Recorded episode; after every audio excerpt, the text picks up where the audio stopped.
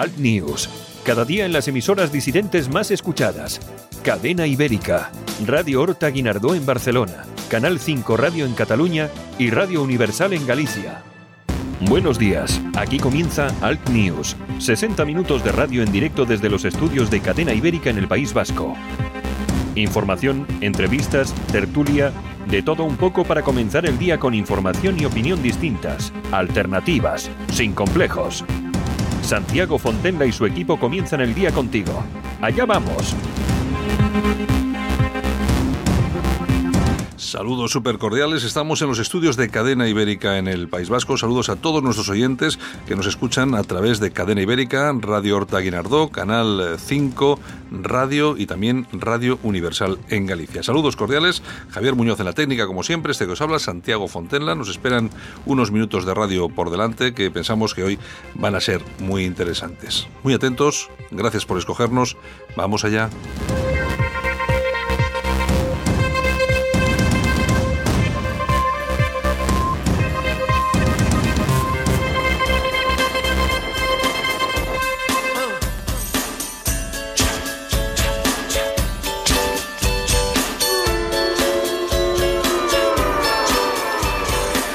Esto de las, de las temperaturas está como, como increíble, es la época, claro.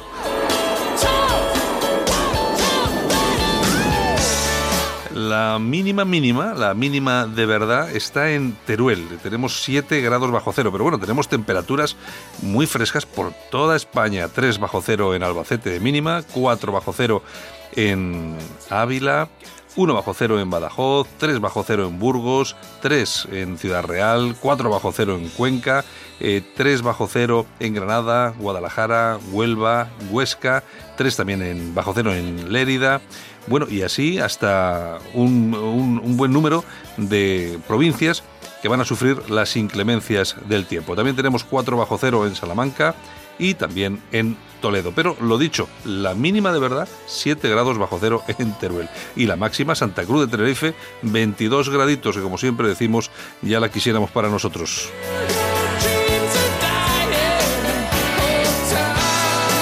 Lo que sí está bien es que no vamos a tener ni una sola gota de agua en ningún punto del territorio nacional. Vamos a tener como siempre solcito en Canarias, en Baleares sol con unas cuantas nubes, nieblas por el norte, pero básicamente va a ser un día soleado.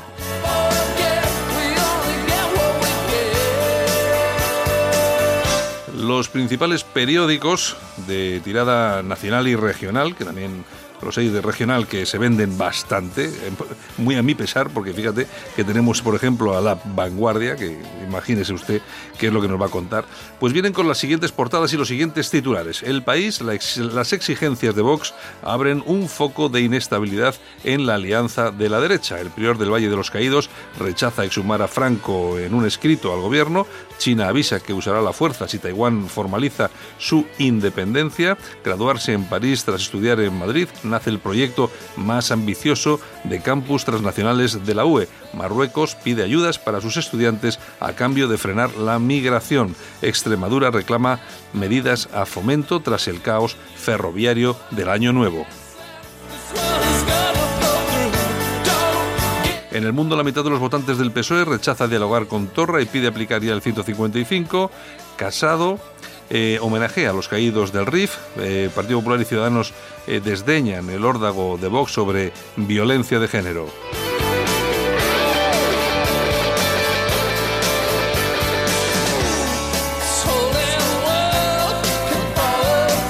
Pugna patriótica del Partido Popular y Vox en los actos de la toma de Granada. Lo peor es la sensación de abandono y de estar en el tercer mundo. Una avería múltiple deja atirados a 163 viajeros y desata una bronca política. Podemos quiere una constitución para Cataluña dentro de una república plurinacional. Las autonomías tendrán que pagar más de 2.100 millones por la subida de los funcionarios. China amenaza a Taiwán con el uso de la fuerza para conseguir la reunificación. En la vanguardia, Vox exige a Partido Popular y Ciudadanos suprimir el plan antiviolencia machista, el saldo de nunca acabar, el anuncio del ayuntamiento de que frenaría la proliferación de vendedores ambulantes en los subterráneos de Plaza Cataluña es una mera declaración de intenciones. Las grandes cadenas adelantan las rebajas de enero ante la competencia del comercio online y Trump recurre a la soberbia ante el paso al frente de Mitt Romney.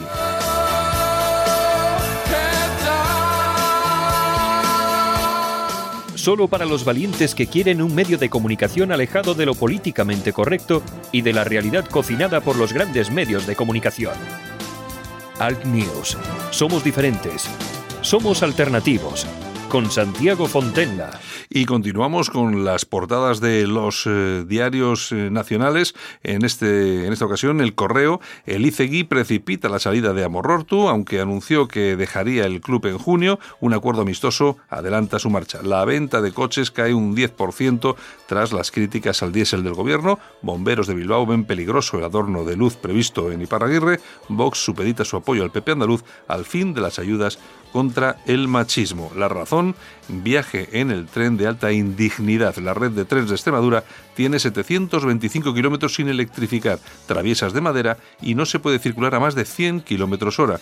La mayoría de los votantes de Partido Popular y Ciudadanos apoyan pactar con Vox. Vox frena el pacto en Andalucía, veta las medidas de violencia de género. La crida y el apoyo a Sánchez rompen el grupo del PDCAT. Unidad de los médicos, Zaplana puede morir si vuelve a la cárcel.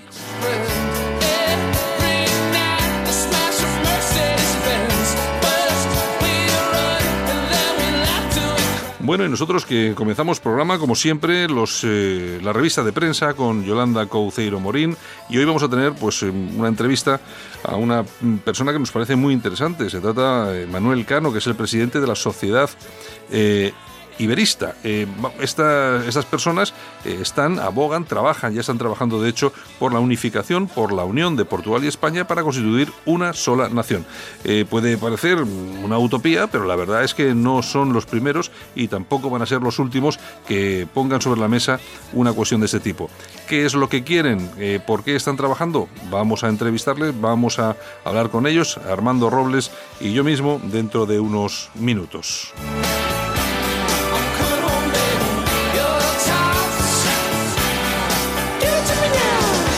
Lo dicho, muchas gracias por escogernos, saludos súper cordiales, vamos a comenzar, vamos allá, esto es Alt News en Cadena Ibérica. Alt News, cada día en las emisoras disidentes más escuchadas. Cadena Ibérica, Radio Horta Guinardó en Barcelona, Canal 5 Radio en Cataluña y Radio Universal en Galicia. Alt News, una visión alternativa a la imposición de lo políticamente correcto. Buenos días, aquí estamos eh, a punto de comenzar con esa revista de prensa que todos los días eh, lanzamos al aire desde Cadena Ibérica, por supuesto, con Yolanda Cauciero Morín. Buenos días. Buenos días. Oye, eso de lanzarse al aire es como tirarse en paracaídas, que me he tirado en paracaídas. Sí, es verdad que te has tirado en paracaídas, es verdad. Yo he visto, yo he visto el vídeo, yo he visto el vídeo. Repetiré, ¿eh? repetiré la experiencia. Pues eh, tienes que repetir prontito, porque ya sabes tú que hay unas edades Oye. a las que ya no, uno ya no puede saltar en paracaídas. Depende, hay mm, personas con 20 años que son viejas y otras con 50 que somos estupendas. Bueno, me parece estupendo. Yo ya no puedo saltar en paracaídas porque me puedo romper. me puedo romper y entonces tengo que andar con mucho, con mucho ojo, con mucho ojo. Bueno, pues me tiraré yo y tú esperas abajo con Otto, mi perro.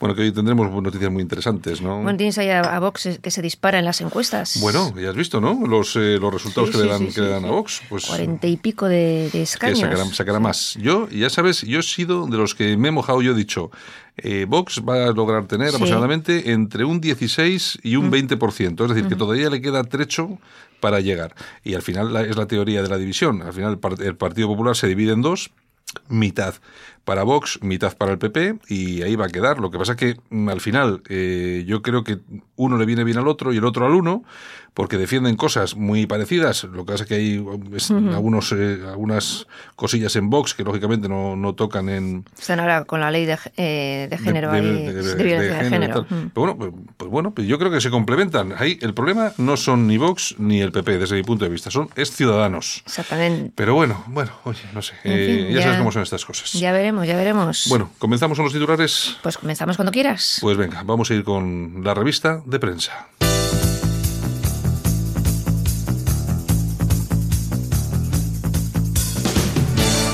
Ahora en Alt News, revista de prensa. Los titulares de los medios alternativos en Internet con Yolanda Couceiro Morín.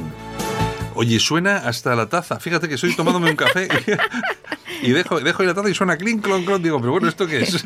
Está tomando café, café, café muy Ca- caliente porque hace mucho frío en Bilbao. Bajo, café bajo mañanero. cero esta mañanita pronto cuando me he levantado yo, ¿eh? Bueno, oye, no te lo pierdas. Ayer, eh, Teruel 7 bajo cero. Hoy aquí tres.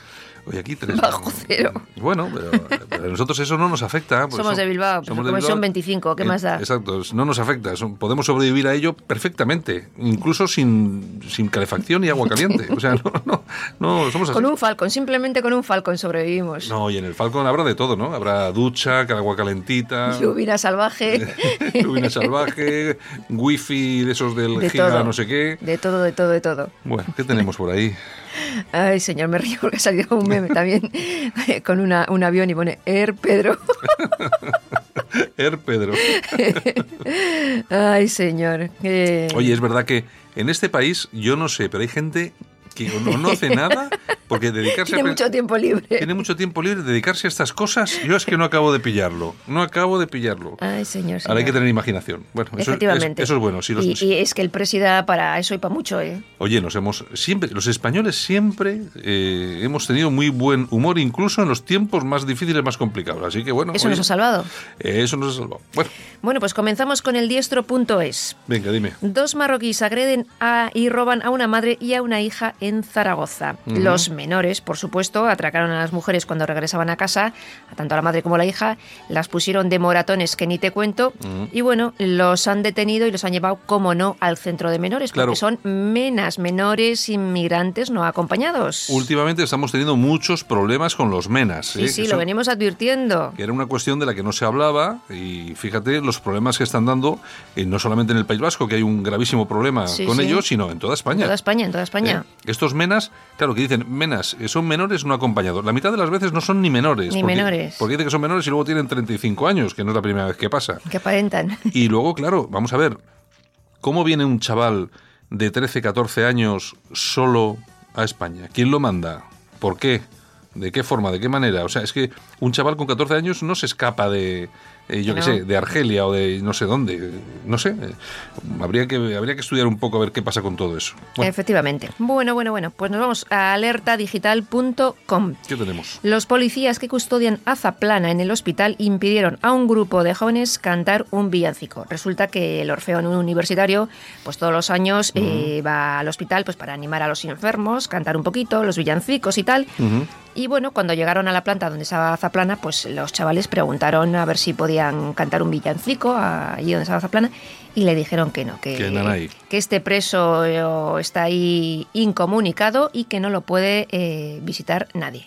A mí Y me da, no lo dejaron. A mí me da la sensación de que hay un ensañamiento. Es una pasada. Hay un ensañamiento con Zaplana que me parece increíble. Que no le visite nadie. O sea, a Urdangarín Bueno, le puede su- visitar toda la peña. Sí, no le visita ni su mujer. No puede, no, no, no. Y a este no le deja visitarlo nadie, que se está muriendo el hombre. Es increíble. Pero ¿Eh? bueno, es lo que es lo que tenemos. Yo creo que ahí sí que de- yo creo que el Partido Popular debería poner las cosas sobre la mesa de una vez, claro. Hablar claro. Y hablar claro. Y es el, además es el partido que lo tiene que hacer. Eso no lo va a pedir Vox. Exactamente. Eso lo tiene que pedir el Partido Popular. O sea, y hablar ya con, con claridad de una vez, hombre, que es un cachondeo que estén los terroristas en la calle porque están enfermitos y resulta que tienes tú o una persona que está realmente grave, que no está juzgada, Que no está juzgada. que no está juzgada y que efectivamente es, eh, o sea, es real que está enfermo, muy enfermo y que todavía siga de esta forma, que no le dejen ir, que, no- que su visite, que su mujer no pueda ni visitarle Nada. en el hospital. Es que me parece, vamos, un ensañamiento que no tiene nombre. ¿eh? Y luego hablan de derechos. Estos son los que hablan de Los derechos, derechos humanos. exactamente. Efectivamente. Derechos humanos para algunos, para otros no.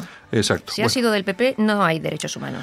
¿Qué más? Bueno, ramblalibre.com. Vamos con el digital de Enrique de Diego, que tiene... Exactamente. Marion Le Pen avisa. España va camino de los males de Francia. Hombre, Es muy importante que los españoles entiendan, ha dicho, eh, que el presente de Francia puede ser el futuro de España si no reaccionan a tiempo. El desarrollo del Islam radical en, la- en las periferias, sobre todo en los jóvenes, el terrorismo, la secesión cultural de las zonas del territorio, explosión de violencia e inseguridad. Riesgo permanente de revueltas urbanas. Sí, no, es que las hay, eso ya está, la cosa está bastante clara. Hombre, vamos que todo esto está pasando, ¿eh? Sí, no estamos todavía en la situación de Francia, porque Francia de verdad está en una situación realmente muy complicada. Sí, sí, sí, sí. Pero bueno, que todo se anda, ¿eh? Al final eh, esto se complica y sobre todo como no hay nadie que haga nada, al contrario, el, famoso anuncio de, de, de, Zapatero. El minuto de oro. El minuto de oro. O sea, somos, la, somos el país que más eh, refugiados, tal. Bueno, pues si te sientes orgulloso de eso, me parece muy bien, pero claro, hazlo con tu dinero. Exacto, exacto. Y con la seguridad de tu familia. Seguramente que tus hijas no tienen que sufrir todo este tipo de cosas. ¿Eh? Solo las hijas de las demás. Claro, tienen que irse a vivir a Vallecas, ahí en un pisito, a ver qué es lo que le pasa. Claro, los barrios obreros, que los obreros son los que al final, los que los más... que pagan todo los esto. Que más, los que más sufren todo esto. Porque claro, cuando llegan los inmigrantes, ¿dónde se van? Pues a, las a, los, barrios a, a, los, a los, barrios obreros, que son los económicamente que más pueden acceder a un, a un piso, lo que sé, con el dinero que les damos, exacto, lógicamente. Exacto. Y al final, y, y, luego sobre todo el tema del trabajo. Uh -huh. Vienen inmigrantes sin ningún tipo de cualificación profesional. ¿A quién quitan el trabajo? Pues a los españoles que no tienen cualificación. Al currela, al currela de siempre. Leía el otro día un tuit que, que, decía, pues hombre, si un español no tiene cualificación y no sé qué, que se fastidie y no sé qué. Pero ¿cómo? Vamos a ver. ¿Cómo que se fastidie? Pues, pues no. Eh, hay millones de españoles que no tienen cualificación porque se han dedicado a trabajar por una cuestión o por otra, porque en su casa hacía falta llevar un, llevar un sueldo, eh, no sé, es que... Y son de lo más honorable. Claro, y ya está. Lo que pasa es que no tienes la cualificación, no tienes una cualificación, no has ido a la universidad, bueno. no has ido a formación profesional, pero eres un, eres un, eres un ciudadano como, como cualquiera de nosotros y es respetable. ¿Qué es lo que pasa? Que, hombre, vamos a ver, yo por ejemplo que hago este, este programa de radio, es muy difícil que venga un inmigrante y me quite a mí para ponerse él y hacerlo. Es muy, uh -huh. es muy complicado porque es algo muy, muy concreto. Sí, sí. Pero cuando tienes que hacer un trabajo eh, como por ejemplo, eh, no sé, cómo hacer esto, lo de la uva, lo de la, lo la de fresa, la fresa eh, hacer ser, cemento. ser exactamente trabajar en una obra, ser camarero, mm. o sea, claro, el, el, empresario dice, oye, ¿cuánto me el, el, el, convenio cuánto me dice que tiene que cobrar ese señor? 1.200 más la paga. Y si cojo a este otro, pues, pues, tenemos una subvención que vas, claro, a, vas pues a pagarle tal. Claro, es que al final es que el empresario también hace lo que le conviene económicamente. Por lo tanto, siempre sale perjudicado el, el obrero español. Bueno, Exactamente. Venga. Bueno, la tribuna del País Vasco.com. Muy bien. Pablo Casado pide en Melilla la defensa inequívoca de las fronteras españolas. El corazón de España es Melilla. Casado ha estado en, ayer en Melilla para uh -huh. presentar a Juan José Imbroda como candidato a las elecciones en mayo, uh -huh. que Imbroda se ha colocado un pedazo de banderón aquí en la solapa de, de su chaqueta claro. y ha dicho que nunca haría nada que permitiese que este símbolo, la bandera, no estuviera presente en el territorio. Claro. Eh, hombre, vamos a ver. El Partido Popular se está poniendo las pilas. Yo siempre más lo, se lo, tiene que poner, sí, más. Pero, hombre, vamos a ver lo que hemos hablado aquí más de una vez. Todavía tienen muchos complejos. Pero yo creo que eso todo, vamos, es un, es un, es un buque tan grande que siempre hemos hablado de lo mismo, eh, que, que, cambiar su orientación es muy difícil y hay que hacerlo muy poco a poco y hay que hacer una limpia, ahí, Sí. bueno, hay que hacer una limpieza de elementos subversivos, que luego fíjate que estos elementos que son los, eh, los que han mandado al Partido Popular eh, prácticamente A la M. a la, a la basura, son los que van a acabar en Vox. Seguro. Y Vox va a tener un problema con toda esta gente, porque estos son los que no tienen medida. Cuando estaban en el PP, mandaron el PP a la basura de lo, de lo progres y meapilas que eran, y cuando se vayan a Vox, seguramente que son los más ultras de todos, Seguro. ¿eh? a dar problemas. Ya verás tú, al tiempo. Bueno, pues oye, avisados quedan, unos y otros. Bueno, Casoaislado.com. Podemos pide prohibir el día de la toma de Granada por ser una celebración xenófoba. ¿Qué Es que te es- parece?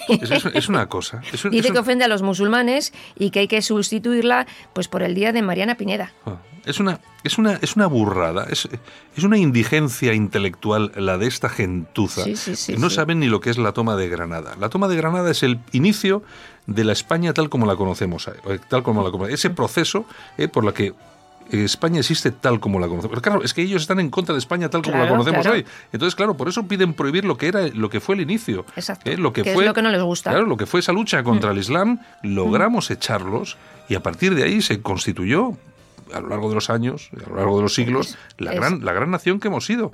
Y claro, pero Y es que esto estos son antiespañoles. Esto se lo quieren cargar. Claro. Entonces ayer en la, en la festividad, pues bueno, eh, Granada estaba tomada por banderas de España, que por supuesto el PP repartió más de 4.000 banderas. Sí, lo sé, lo sé. Y ellos, pues bueno, con sus pancartitas diciendo no a la toma, no al racismo, no al fascismo.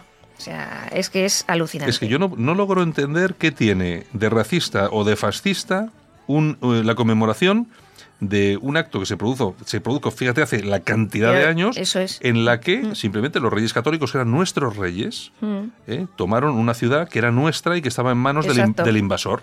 Es como si ahora mismo eh, dijéramos, vamos a ver, eh, los héroes del 2 de mayo.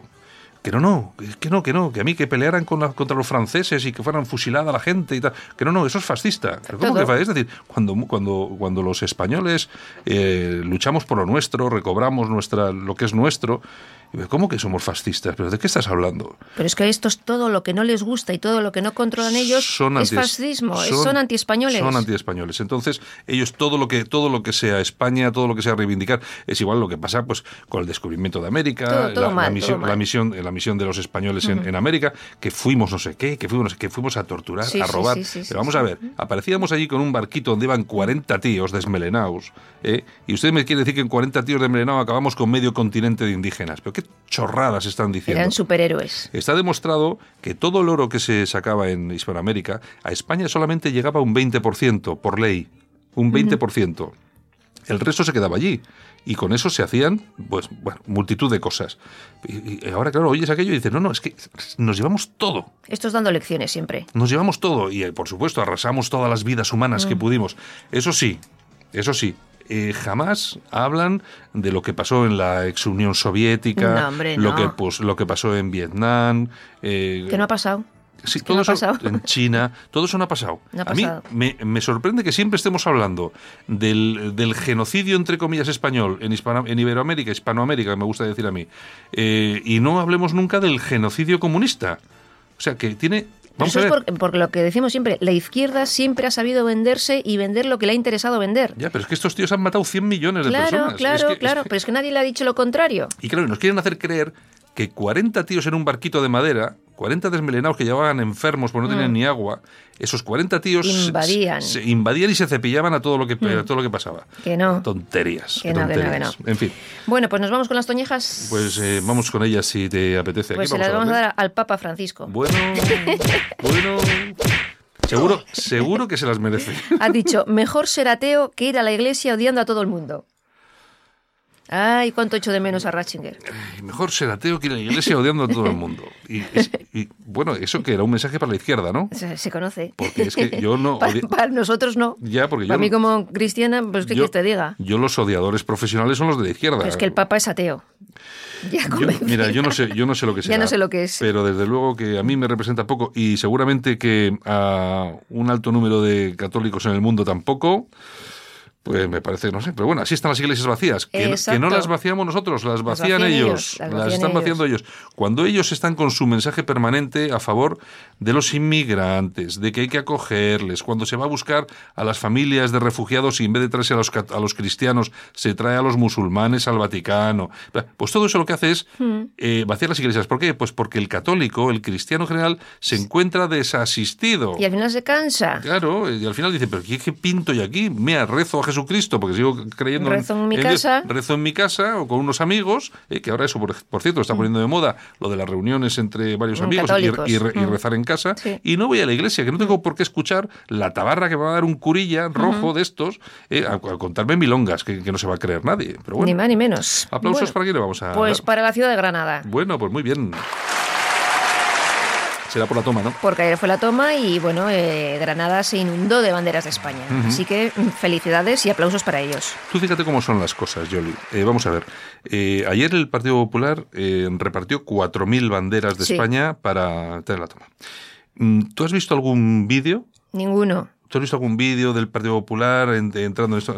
¿A que seguramente que has visto algún vídeo de Vox? Que no se De- saben vender. Claro. Que te lo digo siempre. Es que claro, es- seguramente que has visto algún vídeo de Vox con su gente, con sus banderas ahí y tal, y esto, oye, que igual estoy equivocado, si alguien, si algún oyente lo ha visto, que me lo diga, o como luego revisaré redes sociales, pero mm, algo me dice, algo me dice que no han hecho nada y podrían haber hecho un vídeo de promoción reivindicando esto, que no hace más que ganar votos. Reivindicar esto, ganar votos. Vox se las pinta para grabar vídeos de este tipo. La verdad que sí. Vox se lo hace muy bien. porque es que- Exactamente. es que además me parece correcto. porque Claro, al final- pero porque es al que final- tiene que aprender. Porque O sea, al es final, que- cuando tú defiendes eh, que las cosas las hacen muy bien, por eso están donde están, Claro, ¿eh? Tú cuando defiendes España sin complejos eh, y lo, lo haces, eh, grabas un vídeo y lo viralizas en redes sociales, pues me parece chapó, ¿qué es lo que hay que hacer? Lo que me parece ridículo es que repartas 4.000 banderas, no sé qué, y no hagas un pedazo de vídeo claro. eh, también promocionando, porque al final es que piénsalo, lo que hace Vox en la toma de Granada y patriotismo, lo que hace el PP, patriotismo. Pero si es lo mismo. Claro. Los dos partidos hacen exactamente lo mismo. No tienen, no tienen complejos en reivindicar que la toma fue la toma y que pues nos tenemos promocionalo. Que claro, nos tenemos que sentir orgullosos. Pero uno lo promociona y otro no lo promociona. Claro. Es lo que hay. Así es. Bueno. ¿Alguna cosa más? Pues hasta aquí hemos llegado. Pues venga. Mañana nos vemos, nos oímos. Besitos desde Bilbao. Venga, hasta luego, Yolanda. Abrigaros. Solo para los valientes que quieren un medio de comunicación alejado de lo políticamente correcto y de la realidad cocinada por los grandes medios de comunicación. Alt News. Somos diferentes. Somos alternativos con Santiago Fontenla. Como dueño del bar Manolo y como amante de lo casero, como mis croquetas, os recomiendo el seguro de hogar de línea directa. Palabra de Manolo. Los que valoran lo de casa saben que seguro es el mejor. Cámbiate al seguro de hogar de línea directa ahora desde 129 euros. 902 Consulta condiciones en directa.com. Alt News. Cada día en las emisoras disidentes más escuchadas. Cadena Ibérica. Radio Horta Guinardó en Barcelona. Canal 5 Radio en Cataluña y Radio Universal en Galicia. En Alt News, La Ratonera, un espacio de análisis de la actualidad con Armando Robles y Santiago Fontenga. Críticos, ácidos, alternativos, otra lectura políticamente incorrecta de lo que sucede en España, Europa y el mundo, y no nos cuentan. Buenos días, Armando Robles. Buenos días, Santiago, ¿qué tal? Desde Málaga. Oye, eh, ayer tuvisteis el día más caluroso de España. Pues si te puedes creer, me estoy enterando ahora. bueno, la verdad es que aquí, oye, es que sí, hay que, hay que, hay que corregir que salvo algún, salvo excepciones, la verdad es que solemos tener un invierno muy cálido en Málaga y demás. Sí, sí, Lo sí, que pasa es que siempre en invierno oscilamos en una media entre los 18 y los 24 grados. Sí. Con lo cual, pues bueno, la temperatura que hizo ayer, que es similar a la que ha hecho hoy, pues es la tendencia normal en cualquier invierno. ¿eh? Vale, vale. Oye, luego, si te parece, eh, hablamos un poco de la toma de Granada. Eh, Ah, sí, sí, bien, sí, pero bueno, que- pero de todas formas, vamos, hoy vamos a, vamos a charlar un rato con Manuel Cano, que es el portavoz de la Sociedad Iberista. Nos vamos hasta Madrid. Eh, Manuel, buenos días. Hola, buenos días. Bueno, oye, que a alguno le puede resultar raro esto de estos de los, iber- los iberistas. ¿Qué, qué, qué- qué es esto? Eh, más que nada para aquel que no tenga ni idea de qué es esto del iberismo, así, rápidamente una pinceladita. Bueno, lo primero, daros las gracias por darnos la oportunidad de, de darnos a conocer y bueno, el iberismo es básicamente eh, una propuesta que busca la unión política entre España y Portugal, básicamente. Es decir, que de dos naciones eh, surja una única. Exactamente, exactamente. Muy bien. Eh, Armando, ¿tienes alguna cosa para nuestro invitado? Pues hombre, mm, felicitar a Manuel por esta iniciativa, eh, que en los tiempos que corre todo lo que sea unir, pues es sumamente positivo.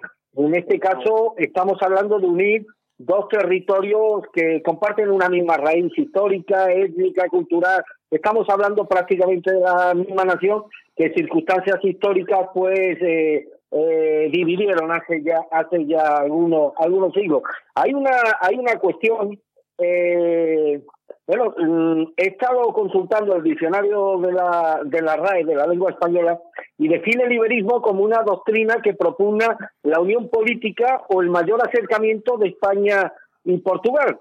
Eh, de hecho, el liberismo, aunque parezca un término reciente, eh, este, este ideal ya tuvo, su, tuvo cierta pujanza en el siglo XIX, incluso fue promovido por determinados movimientos republicanos y socialistas de España y Portugal.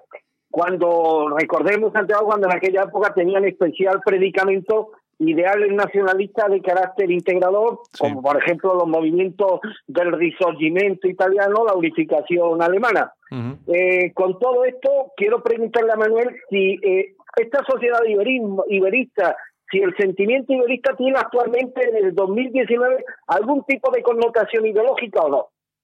Pues mira, la, asociación eh, iberista de la que formo parte en pri- principalmente es, transversal. Es decir, dentro de, nuestra de nuestra as- asociación hay personas de distinta ideología. Eh, nosotros lo que buscamos básicamente es eh, crear desde abajo. Es cierto que el iberismo eh, tiene unas connotaciones en muchos aspectos que son ideológicas y políticas, principalmente porque hubo dos, eh, me, me, gusta mucho yo como historiador que hayas hecho este apunte histórico que es muy interesante porque hubo dos eh, vías ¿no? iberistas, una como muy bien has dicho que se llamó como federalista republicana, que tenía claramente una connotación, como muy bien has apuntado, eh, pues republicana e incluso podemos decir proto-socialista, pero también hubo un iberismo que se llamó fusionista, ¿no? que defendió una figura muy interesante que es Sinibaldo de, de Más, que buscaba una unión eh, simétrica entre dos naciones, incluso Sinibaldo de Más era defensor de una idea monárquica ¿no? de ambos de ambos países. Eh, la asociación, como me has preguntado, en principio es transversal y bueno, estamos en contacto y hemos tenido ya a día de hoy eh, reuniones con partidos políticos de todas las ideologías. Eh, Manuel, dos cositas por mi parte. Mm, mm, la idea del liberismo, no sé, pues vosotros estáis en este tema, me imagino que algo sabréis o por lo menos os llegará algún comentario. ¿Cómo se ve desde la Casa Real, por ejemplo?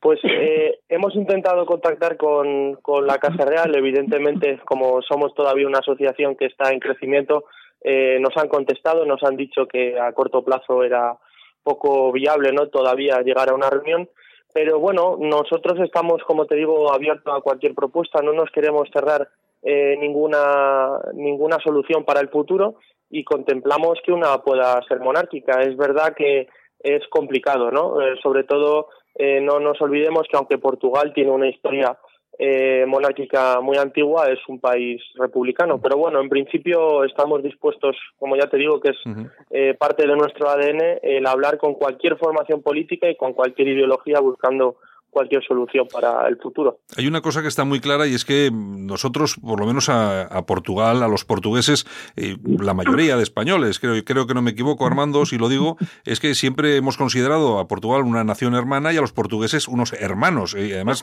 creo, creo, que, creo que en el más estricto sentido de la palabra, somos muy cercanos, somos muy parecidos, etcétera, etcétera, etcétera. Eh, eh, el iberismo a la, a la, hora de conseguir esa, esa unión trataría igual a las dos naciones a pesar de que una es mucho más grande que la otra a nivel poblacional, territorio, económicamente. ¿Sería un tratamiento exactamente igual?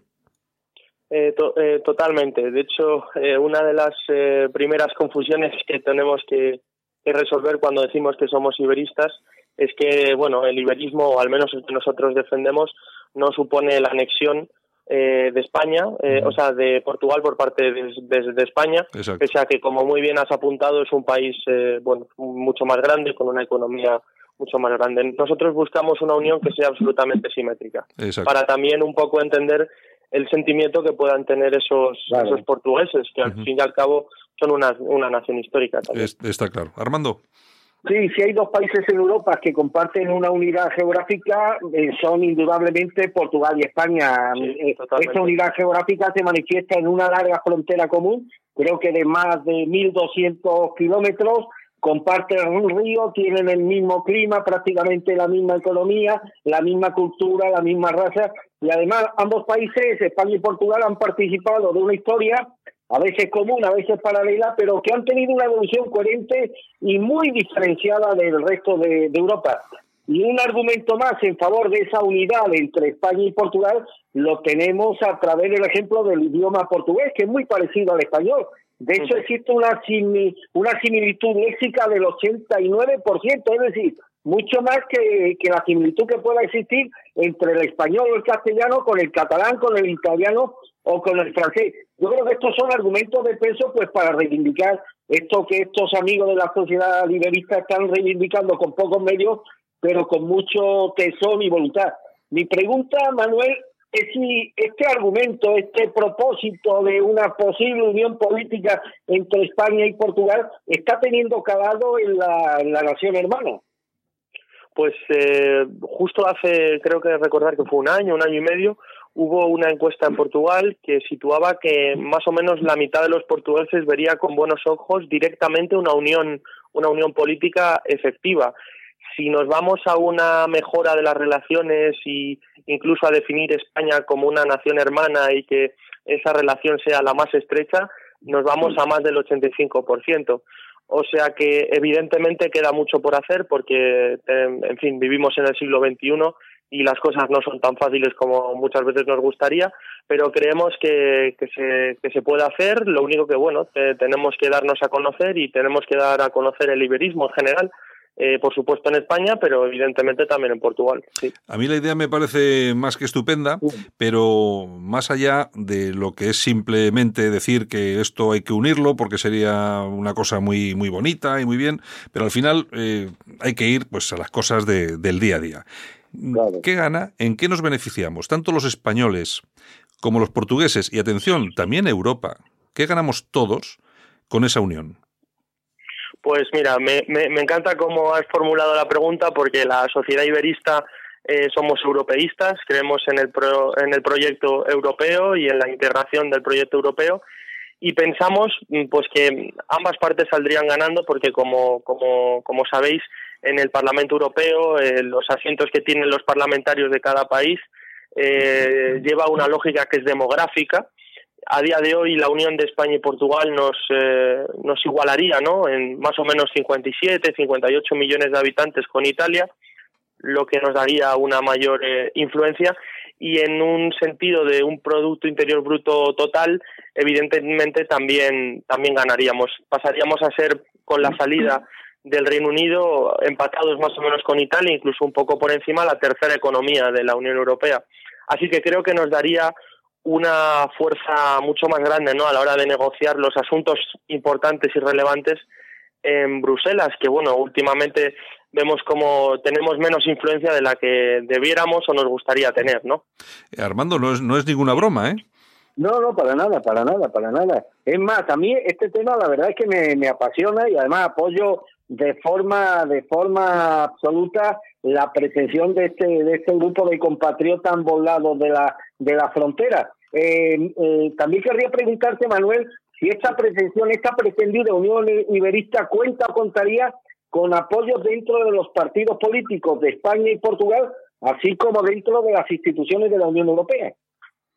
Pues eh, ahora mismo es justo el, la labor, digamos, a corto plazo. Nos hemos puesto objetivos, digamos, más a corto plazo y otros mirando un poquito más al futuro. Y a corto plazo lo que estamos buscando es eso, ¿no? Darnos a conocer entre miembros de distintos partidos políticos para en un futuro eh, poder, eh, bueno, ¿por qué no impregnar en algunos programas eh, políticos esta, esta idea? A día de hoy eh, hemos cosechado, lo pensamos así humildemente, eh, algunos éxitos. Eh, el pasado, creo que fue mes de septiembre, mes de octubre, unos compañeros míos consiguieron reunirse con el grupo parlamentario del Partido Socialista, con el diputado José Zaragoza y de Ciudadanos, con, con Miguel Gutiérrez. Y bueno, aunque con los grupos parlamentarios de Podemos y el Partido Popular no lo conseguimos, sí que hemos, nos hemos reunido con personas de Podemos y del Partido Popular que, que forman parte ¿no? del propio partido. Así que nada, sí, en esas estamos intentando darnos a conocer a los políticos para que poco a poco vayan poniendo esta idea ¿no? en el foco mediático y en el foco político. Hombre, lo que pasa es que la idea, la idea es tan enorme, o sea, es, tan enorme que me imagino que a los políticos, más allá de que lo vean mejor o peor, simplemente les entrará el vértigo, el vértigo, Armando, cuando, a esto, cuando, cuando, le, cuando les dices, oye, es que esto hay que unirlo, eh, tanto separar, tanto separar, vamos a unir, y cuando son dos naciones, para convertirlo en una, tú fíjate los beneficios que tenemos en Europa, eh, nos, nos convertiríamos en la tercera, en la tercera nación europea eh, en potencia económica, etcétera, etcétera. Pero claro, a estos políticos, que tampoco es que sean eh, eh, el no va más, entonces, claro, les entrará, les entrará un poco el, el vértigo. De todas formas, Manuel, pero me gustaría saber si existe, o por lo menos si habéis tenido contacto con algún político en concreto que sí que este, este, esta idea le guste y que la haya apoyado de alguna forma. O simplemente todos se mantienen ahí un poco a la expectativa. De momento estamos a la expectativa. Sí que hemos encontrado personas de, que son afiliadas a, a, los, a los cuatro grandes partidos que hay, que hay ahora con representación parlamentaria que sí que eh, se han asociado con nosotros, pero digamos que políticos eh, más conocidos todavía eh, estamos trabajando en ellos. Es, lo que, te digo, es lo que te, es, lo que te digo, que estos les entra vértigo, les hablas de estas cosas y dicen, nos vamos a meter en otro, en otro berenjenal con el Pero son los mismos políticos, Santiago, que se pasan el día hablando de las ventajas del globalismo y cuando se les presenta una propuesta seria posible, práctica, en torno a la unión de dos países de Europa, pues son los primeros que ponen mm. pega. Yo, eh, Manuel, tú que me imagino que conocerás Portugal pues muy bien, porque estás metido en esta, en esta, en esta historia tan, tan bonita. En, aparte de las encuestas, eh, el, portugués de, la calle, pues yo sí que conozco que hay incluso localidades en Portugal bastante fronterizas con España, que incluso ponen banderas de España para adornar determinadas fiestas y tal. Pero el sentimiento a nivel de calle, el sentimiento de del portugués normal y corriente en relación a España y a los españoles, porque claro, es cierto, hemos, eh, hemos eh, pasado por mejores y peores momentos, pero yo creo que ahora es un buen momento, ¿no? Yo creo que ellos nos aprecian igual que nosotros les apreciamos a ellos, ¿no? Yo estoy totalmente de acuerdo contigo. Creo que en general, o al menos yo parto de, de mi experiencia, porque evidentemente estamos hablando de sociedades ya de masas y es difícil generalizar, pero basándome en mi experiencia, yo creo que tenemos una opinión eh, muy positiva, además eh, en, es, es, bidireccional, ¿no? En ambas, en ambas direcciones. Y creo que es que el, portugués, eh, evidentemente, quiere seguir siendo portugués, pero sí que hay una cierta sensación de que una unión con España, pues, daría un, un futuro político, desde luego, con mayor esperanza, ¿no? Con mayores posibilidades, ¿no? De formar algo más grande. Lo único que sí que es cierto que es verdad que tienen el, mismo vértigo que hemos hablado de nuestros políticos, tienen cierto vértigo también al, al no querer renunciar, porque hemos hablado que es la unión de dos países de tamaños muy distintos, eh, a ser portugueses. Pero bueno, el iberismo eh, eso no lo deja de lado, lo tiene muy presente y siempre repetimos, el iberismo no es que España se anexione a Portugal, es una unión simétrica porque entendemos esa historia propia que tienen que tiene un país tan tan grande ¿no? Eh, y tan, tan bello como es Portugal. De todas formas, eh, yo no sé si pensáis como, como yo. Vamos a ver, eh, una hipotética unión entre España y Portugal creo que solamente sería posible con el apoyo de los ciudadanos en la calle. Es decir, la labor, de, los, de la labor de los políticos simplemente debiera ser ejecutiva, eh, y por supuesto, habría que hacer un referéndum, me imagino que esa sería la fórmula que habría que utilizar, pero claro, primero hay que, hay que crear el caldo eh, eh, en lo que es la población, en lo que es el ciudadano, ¿no? Para, para, para que, para que esté. Porque si no, por mucho que los políticos digan o no digan, al final, si no es el ciudadano el que dice sí, adelante, a través de, de una forma democrática, un referéndum en los dos países diciendo que sí, me imagino que no hay otra forma de hacerlo que no es moviendo la masa, ¿no? Hombre, sí, a ver. Esto me, recuerda, Santiago, la unificación alemana que fue fruto, sobre todo, del clamor en la calle, en, ambas, en, ambos, en ambos territorios y demás. Un clamor al que los políticos europeos no pudieron sustraerse y al final, pues, desembocó en la feliz unión de las dos Alemanias. Hombre, a mí me, resulta eh, complicado eh, que mm, la gente que la gente de la calle se lance, se lance a la, calle, valga la redundancia, a apoyar una cuestión de estas si no hay una movilización por parte de los medios de comunicación, eh, las instituciones, los políticos, ¿no, Manuel?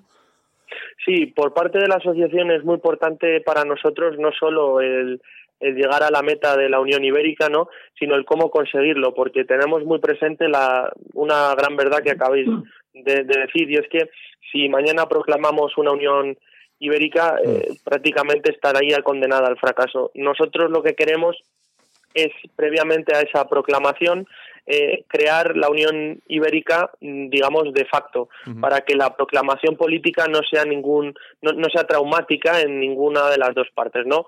Que equiparemos, eh, pues, fiscalidades, que equiparemos leyes y, bueno, en realidad, al formar parte de la Unión Europea los dos países ya tenemos muchas cosas construidas, ¿no? Mm, Algo tan obvio como una misma moneda y unas fronteras que están abiertas, ¿no? Que no, no existen, ¿no? Según, eh, según vosotros, entonces, eh, eh, el resultado de esa unión, ¿cómo se llamaría?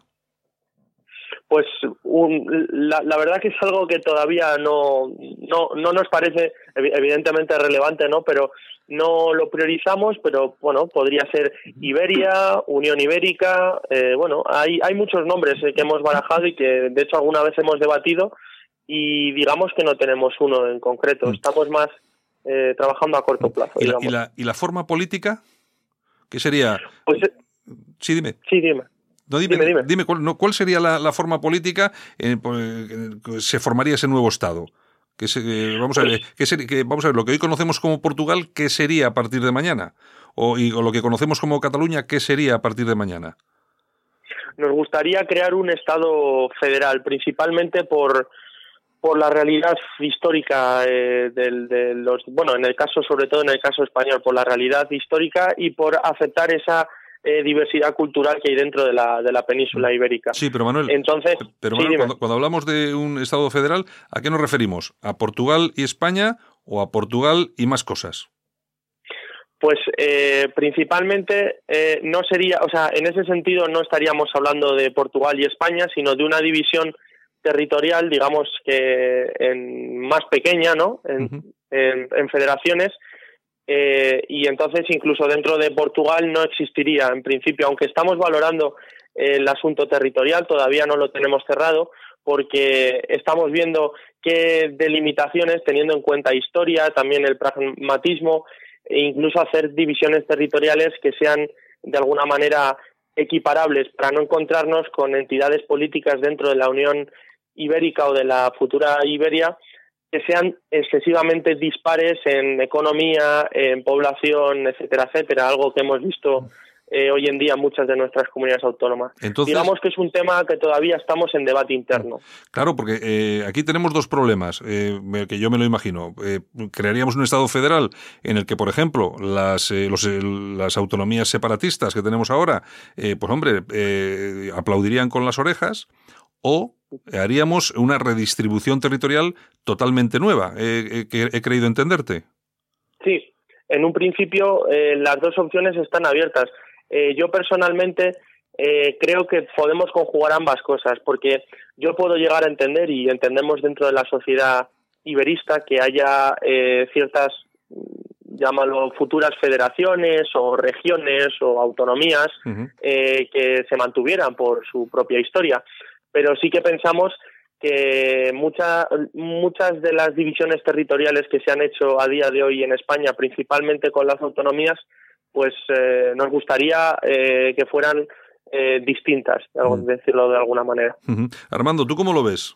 Yo la verdad es que lo de la división territorial no lo veo. De hecho, afortunadamente existe en la sociedad española un creciente rechazo al modelo de administración territorial que surgió en la Constitución de 1978 y cualquier no tendría sentido una unión política entre España y Portugal para irnos luego a redefinir el concepto de España y Portugal en base a una república federal, a una monarquía federal. Sinceramente no lo veo ni creo que esta propuesta no creo que tuviese un gran calado sobre la, la, la población, habiendo además argumentos mucho más prácticos y además de peso, porque es que, insisto, esta pretendida unión de España y Portugal la avala la propia historia. Hay pocas naciones en Europa, por no decir en el mundo, que hayan tenido una historia, insisto, a veces común, a veces paralela, pero con una evolución coherente y diferenciada del resto de Europa. Desde la dominación romana, visigoda, árabe, hay que recordar que mientras aquí en España surge un- un capítulo asombroso que asombró a, toda, a todo el imperio romano, como fue Numancia, en Portugal tuvieron tuvieron a, a, Vir- a Viriato. España y Portugal compartieron el ideal común de la reconquista, fundamentado sobre todo en el doble objetivo de la expulsión del Islam y la unificación de los reinos bajo una misma corona. Es decir, que estos temas ya se planteaban en el siglo XV, continuando luego por la era de los descubrimientos, la unión dinástica de las tres coronas de la península ibérica bajo el mismo rey de la Casa de Austria, la guerra de la independencia, ojo, que en Portugal, eh, llamada en Portugal la guerra peninsular, donde ambos países, España y Portugal, combatieron contra el enemigo común, en este caso eh, eh, las tropas napoleónicas. Eh, compartieron también España y Portugal la cuádruple alianza frente a la guerra carlista y miguelista, el pacto ibérico de 1942, suscrito por Salazar y Franco y terminando en el ingreso casi en el mismo en la misma época de, de España y Portugal en la Unión Europea es decir que teniendo estos argumentos históricos de peso irnos a una redefinición del modelo territorial no me parece una idea muy acertada Manuel.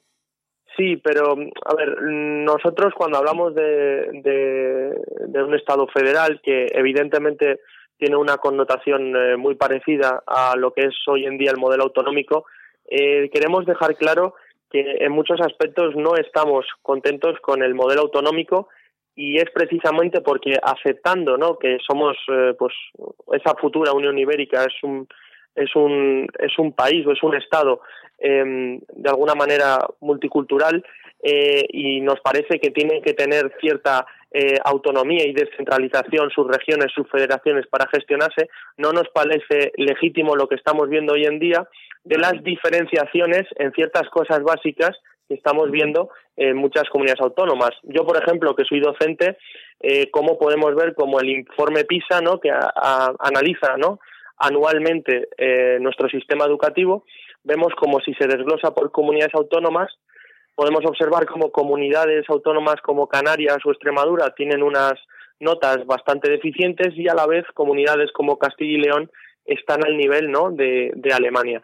Lo mismo con el tema sanitario, ¿no? Creemos que pese a, aunque creemos firmemente en el federalismo y en la descentralización, esto no puede ser una razón para que haya una diferencia entre los servicios básicos de los ciudadanos que son de un mismo país simplemente porque hayan nacido en una región diferenciada con otra. O sea, en ese sentido eh, estamos totalmente de acuerdo. Queremos eh, apuntar eso, ¿no? Que el federalismo eh, sí es descentralizar, pero también buscamos esa igualdad entre los ciudadanos de un mismo país que hoy en día por mucho que se diga, muchas veces vemos que no es así, ¿no? Sobre todo en bueno, ¿Y qué diferencia habría entre el federalismo y el actual sistema autonómico que ha sido una permanente fuente de conflictos en nuestro país?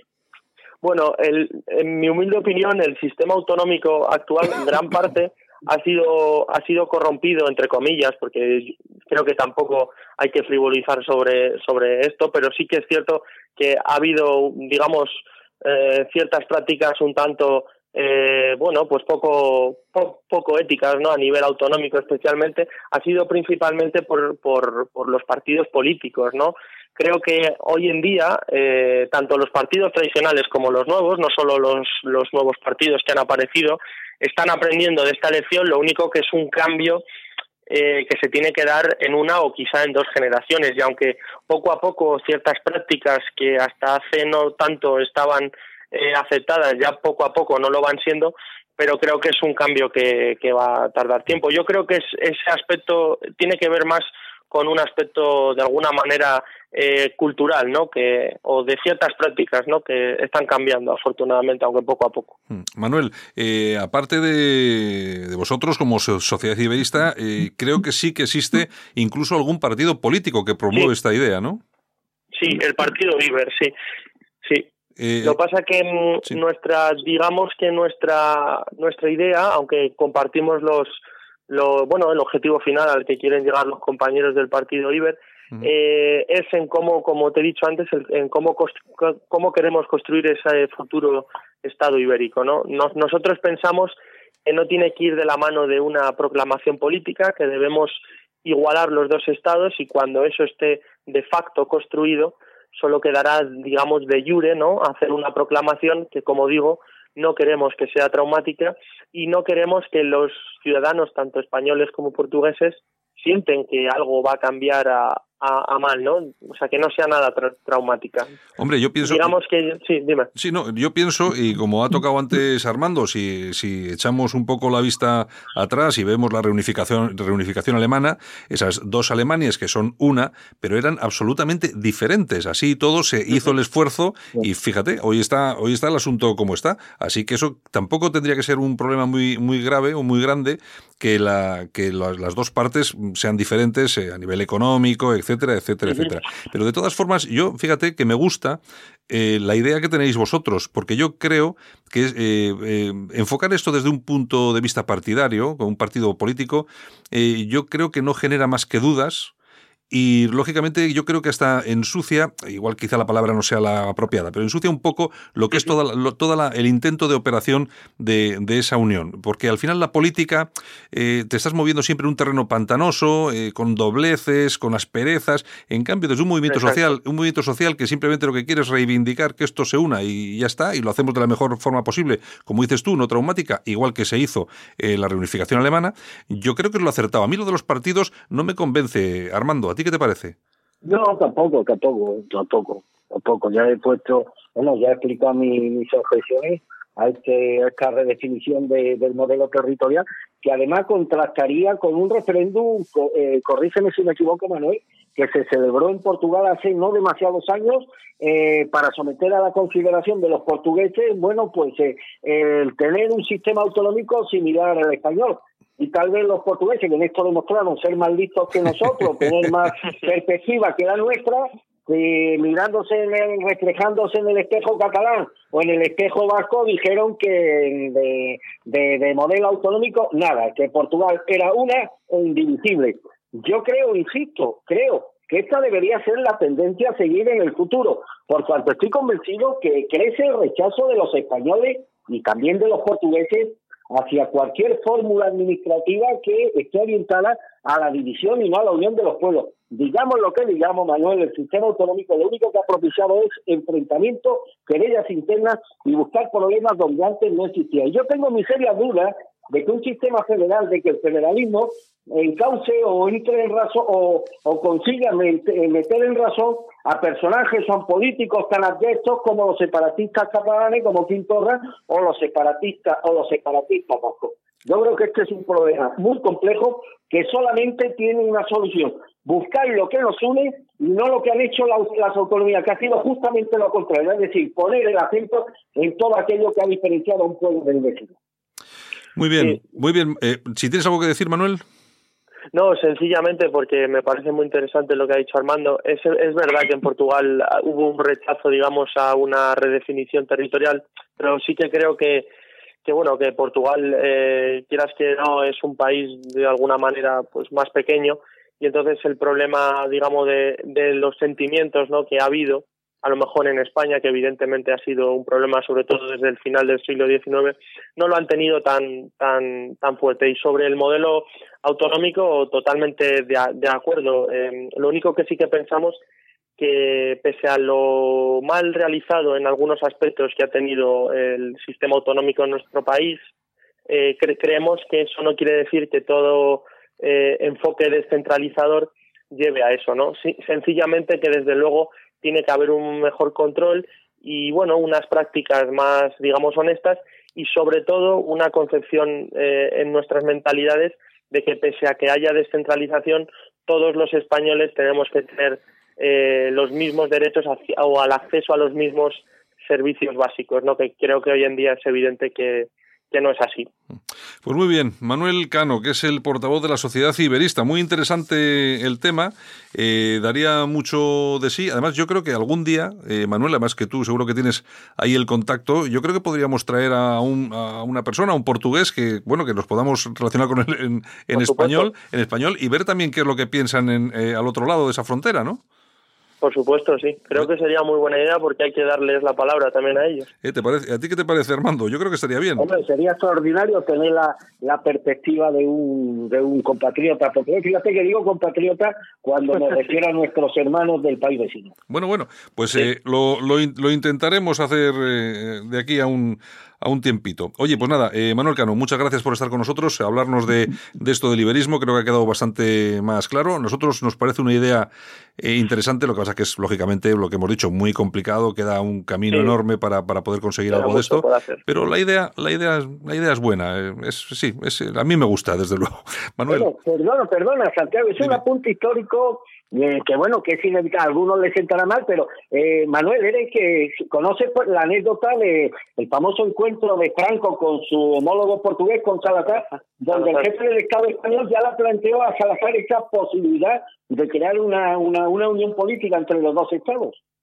Sí, de hecho creo recordar que a partir de, ese, de esa reunión, que, que como bien has dicho, creo que fue en el año 42, eh, se la llamó, sí. Se la llamó internacionalmente, no sé si Pacto Ibérico o incluso se la mencionó incluso Unión Ibérica. No conocía eso concretamente, pero bueno, sí, eh, me lo creo perfectamente, dadas las las circunstancias, ¿no? De en uno y otro lado, sí desde luego. Muy bien. Bueno, pues nada, Manuel, muchas gracias por estar con nosotros esta mañana y bueno. Eh, gracias a, vosotros. Lo intentaremos, lo intentaremos la próxima vez también con, con una persona, con un portugués, un compañero que nos explique también desde el otro lado a ver cómo ve esta jugada. Venga, un abrazo y muchas gracias. Un abrazo, un abrazo a los dos, muchas gracias. Solo para los valientes que quieren un medio de comunicación alejado de lo políticamente correcto y de la realidad cocinada por los grandes medios de comunicación. Alt News. Somos diferentes. Somos alternativos. Con Santiago Fontenla. Alt News, un espacio de radio alternativo. Bueno, Armando, y ayer, día de la toma de Granada, lógicamente, desde la izquierda, desde la extrema izquierda, eh, calificado el acto como acto racista y fascista. Estos de historia saben poco, ¿no?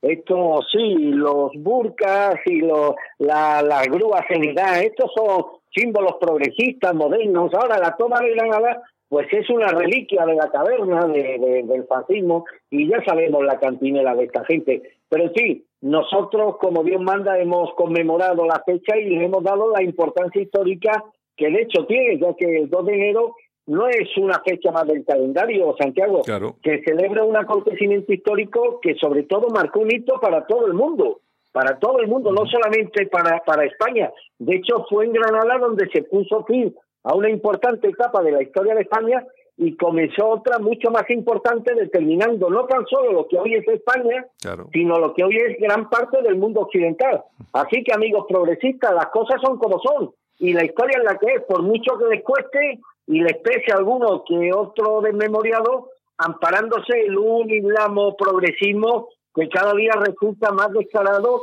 y más evidente. Y una última cosa, los que quieren cambiar el sentido de la festividad del Día de la Toma, pretenden al mismo tiempo hacernos a todos comulgar con ruedas de molino. Entonces, esta gente convendría recordarles una cosa, Santiago, y es que esta sociedad española, occidental y nuestra funciona con mucho mejor talante del que hizo gala la población musulmana de Granada de la, desde la puerta de Big, de al-Bonud o, de los estandartes durante siete siglos. Desde ese lugar, esta población musulmana de Granada fue la encargada de la matanza de miles de infieles y de la represión y muerte de miles de cristianos. Así que si quieren que tiremos de historia, tiramos de historia. Hablan, por ejemplo, de que la toma de Granada simbolizó el comienzo de la etapa más negra de nuestra historia, de la historia de España, mm. cuando todos sabemos que antes, al contrario, se produjo la edad de oro de las letras, del arte, de la cultura en general. Las copas de civilización alcanzaron sus niveles más altos y sobre todo España inició la etapa más gloriosa de, nuestra historia.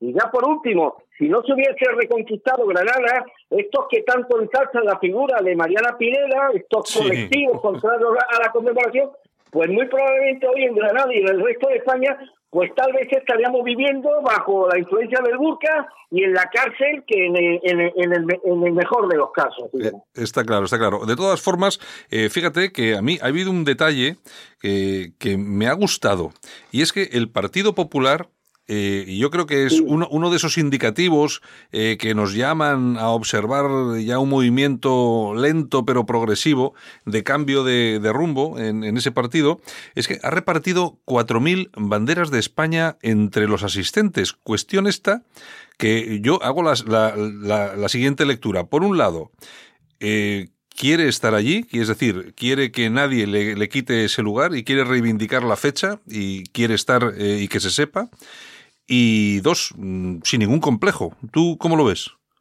Hombre, pues que ya hora de que el Partido Popular promoviera esto. Oye, han tardado ¿eh, Santiago. Sí, hombre, claro, han tardado. Esta, tarde le comentaba un compañero, oye, digo, bienvenidos sean estas iniciativas del Partido Popular. Pero, hombre, que esto haya venido como consecuencia de la presión de voz, que ahora se hayan dado cuenta de que hay un sentimiento latente de españolidad en la población y que ahora se encarguen de repartir banderitas, no antes, y que hayan dado un giro de 180 grados a estas cuestiones patriotas, me parece también un poco triste, pero en todo caso, bienvenido sea. Entonces recordaba a este compañero, yo he asistido a muchos mítines del Partido Popular en Málaga.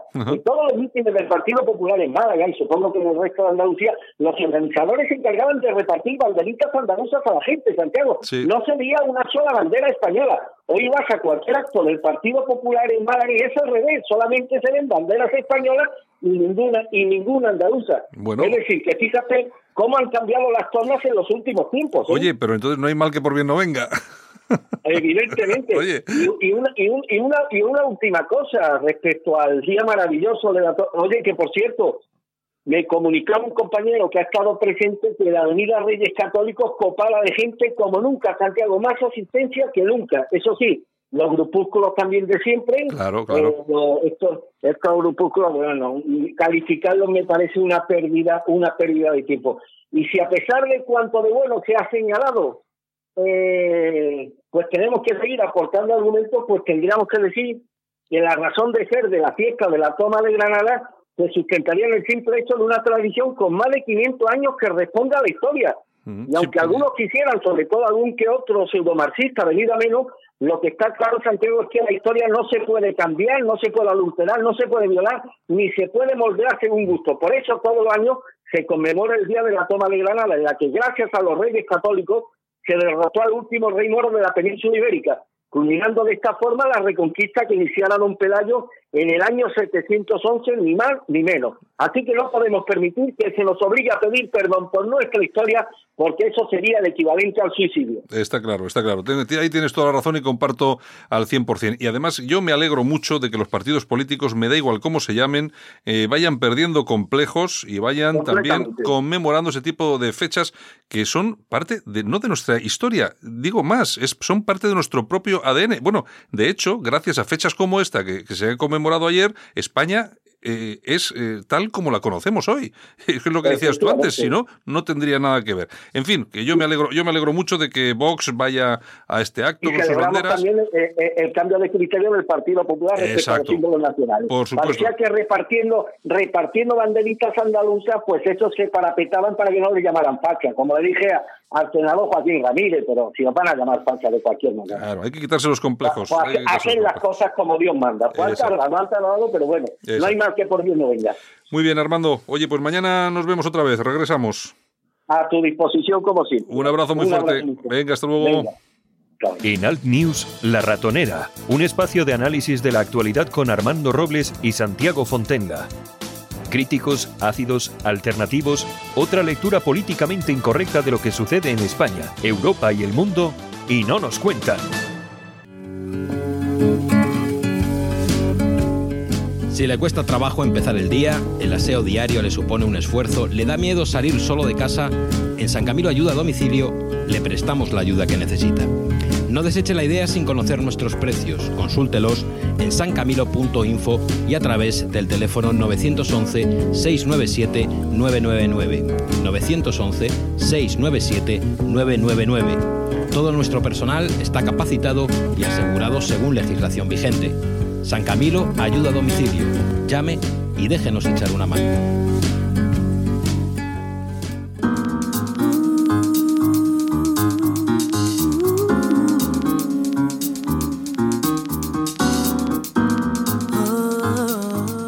Y nosotros que hemos llegado hasta aquí. Aquí finalizamos, aquí finaliza Alt News. Mañana, por supuesto, regresamos con más cosas, con más personas interesantes, con más información, con más noticias, con una visión alternativa de la realidad. Saludos de Javier Muñoz en la técnica, Santiago Fontela, este que os habla, por supuesto todo el equipo de Cadena Ibérica, Radio Horta Guinardó, Canal 5 Radio, Radio Universal, que hacen posible que esto suene cada día. Ya sabéis que tenéis todos nuestros programas a vuestra disposición en la dirección altnews.es.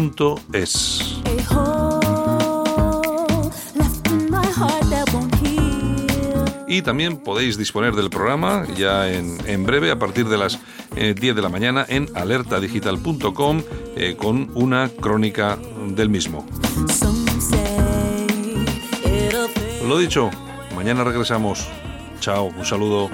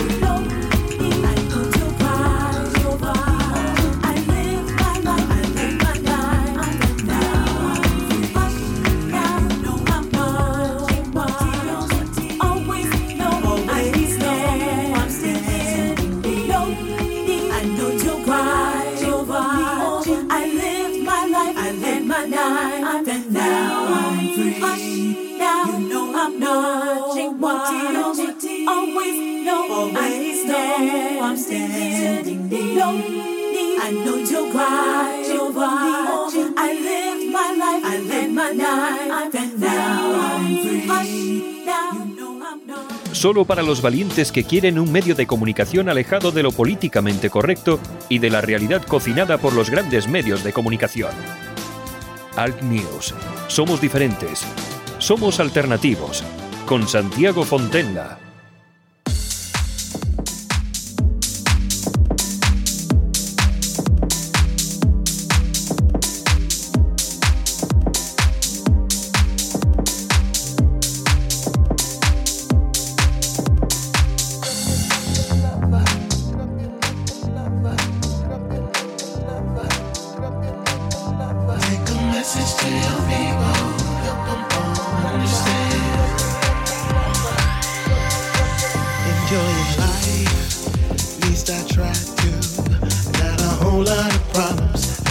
me way down there, but it's not just. I got some places to go. I got some people.